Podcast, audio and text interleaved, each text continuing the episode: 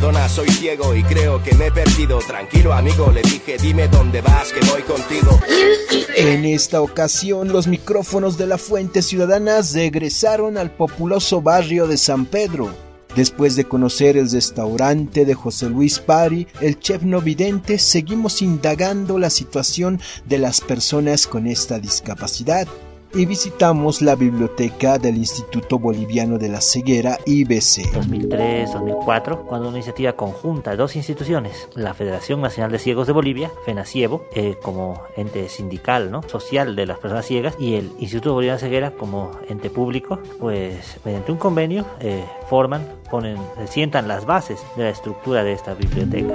Así es como la vida enseña. Los visitantes de la biblioteca del IBC se nutren de a través de los libros y materiales en escritura braille, como lo cuenta el encargado Zenat Chavarría. Nuestros, nuestros lectores son gente mayor, pero gente que aprecia lectura. Uno de los materiales más requeridos según la temporada puede ser, por ejemplo, las partituras que tenemos en el sistema braille de distintos instrumentos musicales, ya sea violín, piano, guitarra, en fin, hay compañeros que vienen a consultar ese tipo de material. Contamos también con textos de signografía musical del sistema braille que también son requeridos porque son en algunos casos textos únicos o muy difíciles de conseguir y pues los compañeros les interesa cómo escribir eh, partituras. No es igual que con el caso de la gente que ve, tiene una estructura distinta y esa información es valiosa, muy valiosa. Así que esos son esos textos más eh, que apreciados, si cabe, y los que se consultan con mayor regularidad. Ante el requerimiento de los visitantes, la biblioteca se modernizó y adquirió un software que facilita el empleo del Internet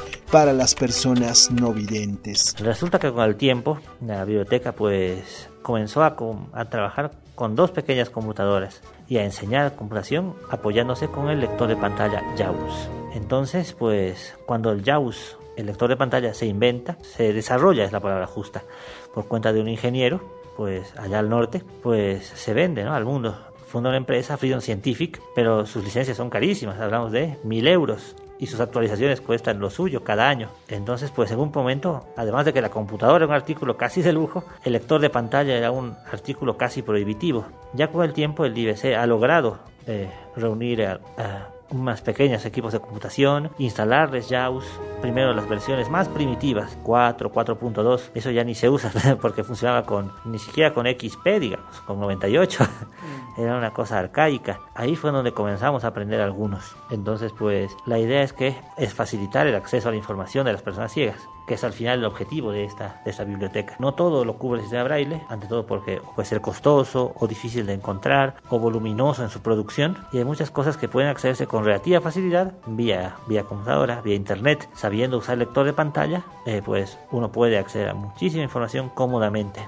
Pero ¿cuál es la información que buscan los visitantes más regulares de la biblioteca del Instituto Boliviano de la Ceguera? El uso más común es la redacción de notas e informes. Muchos de ellos eh, pertenecen a asociaciones, instituciones eh, deportivas o culturales o sociales y pues vienen a hacer sus informes, sus actas, sus documentos, sus notas entonces pues, se acercan por aquí, me, me prestan una computadora y ya pues se acomodan, crean sus documentos y comienzan a hacer su trabajo. Ese es el uso máximo, es decir, aplicado para su uso personal.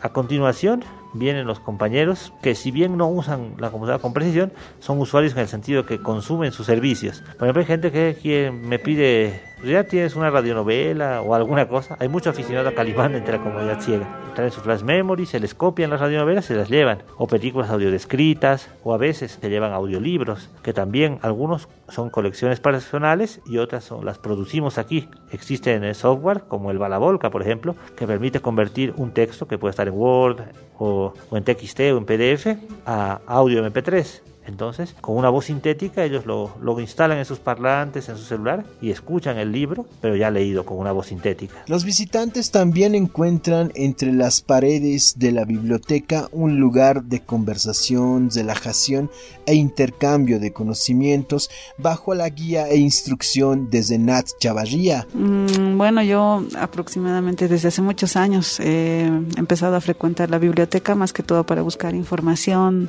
eh, información tal vez si es que en algún momento he pasado algún curso o clases de algo, ¿no? Entonces se viene a eso, ¿no? A pedir ayuda en, buscando información. ¿Qué es mejor, un libro braille o buscarlo en internet? Ah, bueno, personalmente creo que en internet, porque para mí es más rápido. La ceguera u otro problema en nuestros sentidos no evitan que podamos nutrirnos de conocimiento o darnos modos de aprender y seguir adelante para cumplir nuestros objetivos. Para la Fuente Ciudadana, Israel Hurtado.